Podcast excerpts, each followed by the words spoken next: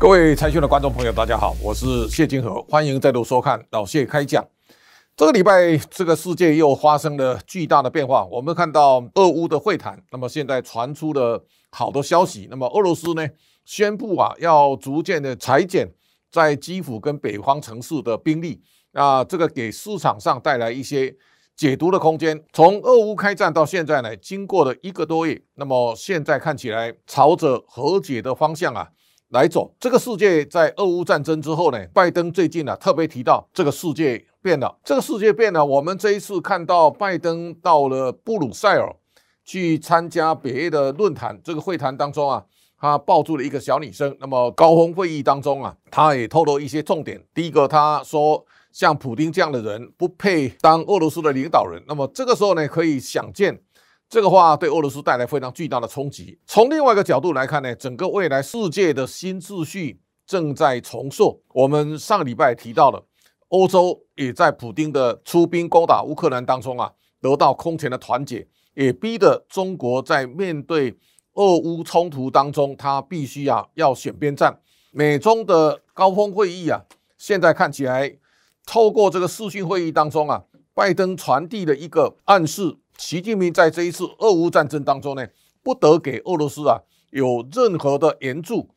在关键时刻呢，我们看到乌克兰的副总理，那么他也提到，他说我们希望啊中国选择光明的一面。这个时候呢，我们可以看到整个全世界，它似乎凝聚了一个民主阵营跟集权专制体制呢一个对决的新的形态。美国对俄罗斯的经济封锁。那么一度造成俄罗斯的卢布啊大幅的贬值，同时呢，我们看到俄罗斯的股市啊也暂停交易一段时间，那么现在重新开市，当然股市表现不是那么理想。那么在这种情况之下呢，我们回来想一下，拜登讲这个世界变了，到底这个世界未来会有什么样的一个新的变化啊？这张图卡也告诉大家，这个波兰呢把圣彼得堡出发的列车啊现在封闭了。这个关闭呢，也告诉大家，在未来这一场国际新形势当中呢，我们最近看到贝莱德的 CEO 呢，他特别提到，他说，俄国侵略乌克兰已经终结全球化。这个终结全球化呢，含义当然非常深刻。第一个，我们稍微看一下贝莱德的股价呢，是从九百七十三点一六呢，一路掉到六百六十点一五，这个跌幅啊非常惨重。贝莱德在俄罗斯有一百七十亿美元的证券，如果这一次资产被没收呢，那贝莱德当然会呈现非常巨大的亏损。而另一方面呢，贝莱德其实在中国跟香港，它有非常庞大的股票的部位。贝莱德是在所有的投资银行当中啊，投资中国金额最庞大的投资集团。那我们可以看到，华尔街的投行呢，这一次被中国来当韭菜割。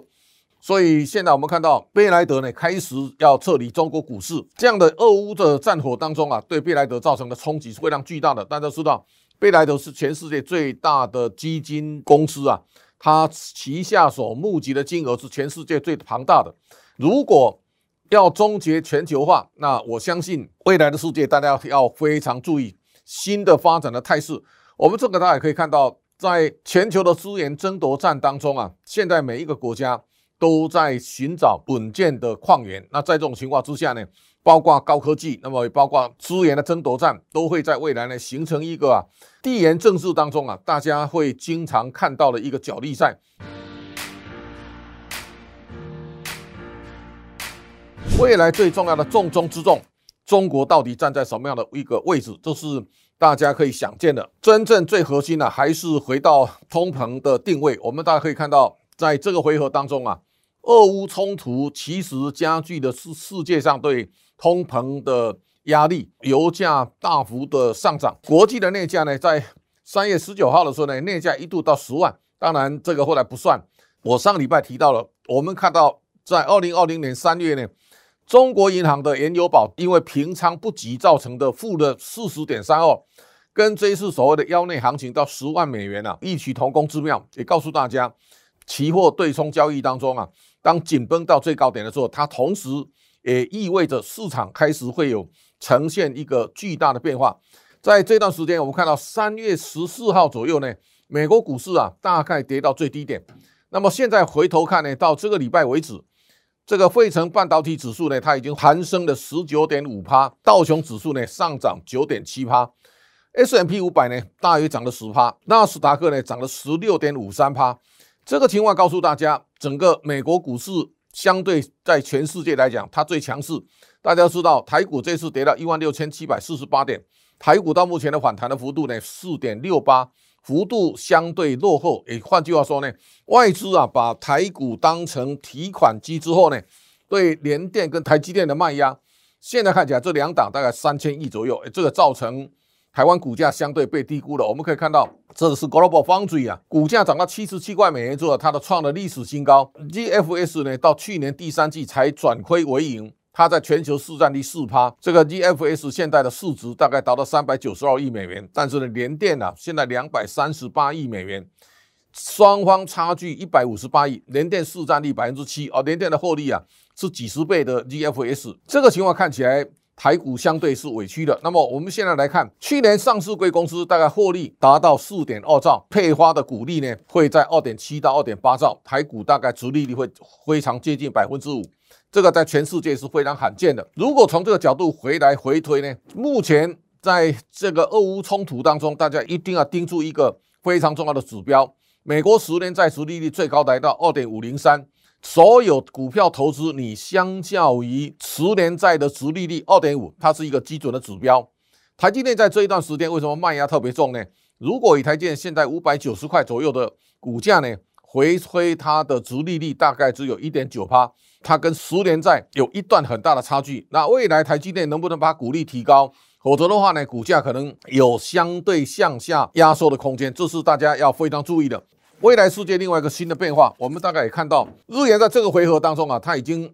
贬值到一百二十四点九八。过去日本历任首相都卯足全力要让日元贬值。现在日元贬值之后呢，我们这次看到日元贬值对日本产业经济带来非常巨大的助力。日经指数啊，弹升了三千五百七十六点，它的弹幅是十四点四八 percent。在日元贬值的情况之下呢，日本这一次重回美日重要战略伙伴，对未来的。日本经济会带来重大的影响。我们看到日元在二战的时候三百六，地震海啸呢到七十五点三五，现在呢回到一百二十四。我相信日元贬值重新会带动日本的经济活力。这个时候我们回来想到，巴菲特呢在二零二零年他用的六十亿美元投资日本五大商社，包括伊藤忠、丸红跟住友、三井、三菱这一些公司啊，巴菲特进驻之后呢，股价大概都涨了一倍以上。那，这个情况来看呢，我相信日本在选边站的过程，他重新回到美国的定位上去，这是大家值得注意的。对富人的课税啊，大家可以看到，在这一个回合当中啊，美国的拜登政府准备要对高所得的美国五大富豪要课税，从马斯克到贝罗斯哈，到 Bill Gates，到巴菲特，那么到现在的 Google 的佩奇，那么大致上都要缴相当大额的税负。这个马斯克呢，要缴五百亿美元的税。所以他最近炮火齐开，他认为他要认真思考，要成立新的社群媒体。那么在这一次俄乌战争当中，大家可以感受到未来的新科技的力量呢。这一次低轨道卫星的星链计划，它带来非常巨大的影响。过去枪炮弹药时代结束了，那未来的新科技当中，也包括无人机，也包括大型的新型的飞弹，这是大家要非常注意的。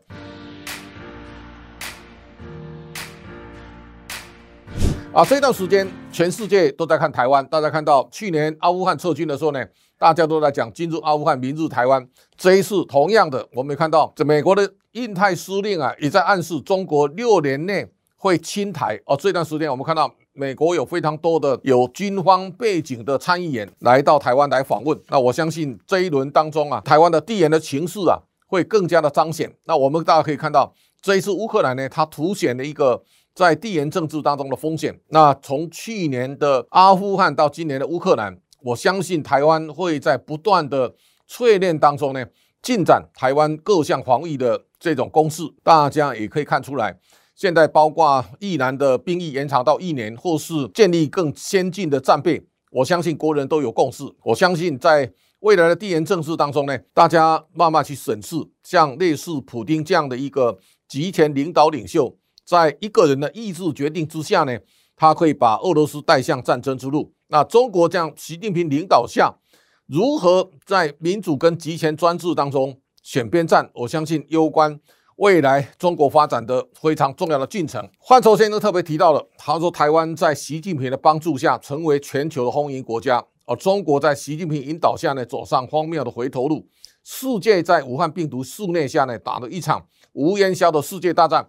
我们再回来审视一下，在这个礼拜，全世界另外一个焦点，上海呢宣布封城，我相信这是大家难以想见的。我相信在武汉封城之后呢，我们再看到这个上海的封城，从二零二零年的一月二十三号，那么到现在二零二二年的三月二十九号，相隔两年两个月，那中国重新再出现封城跟建造方舱医院的情况，看起来这这个疫情到现在为止。没完没了。我们看到全球确诊病例四亿八千两百五十三万人，这个数字随时都在更新。但是也告诉大家，我们也面对非常多的考验。但是呢，台湾毕竟守住了这一波的疫情的侵略。但是我想对台湾来讲，所有每一个人啊，命运已共。拜登特别强调，这个世界改变了。一九六零年六月十八号，艾森豪来到台湾，这个时候呢，他重新建构。日美安保条约也带动日本二十多年的荣景。这一次乌克兰的战争，我相信是另外一个翻版。台湾呢，在地缘政治当中，我们凸显我们更重要的地位；而在科技战当中呢，台湾逐渐在展现它的实力。这个时候呢，如何凝聚国人共识，大家努力往前，再把台湾经济上的弱项好好来检视一下。我相信这个是台湾未来大步往前当中啊非常重要的几个关键，包括电力的发展，也包括现在我们在力能转型当中啊，我们要做所有一切的准备。好，这是这个礼拜给大家做的简报，感谢大家的观赏，下周同一时间请大家继续收看。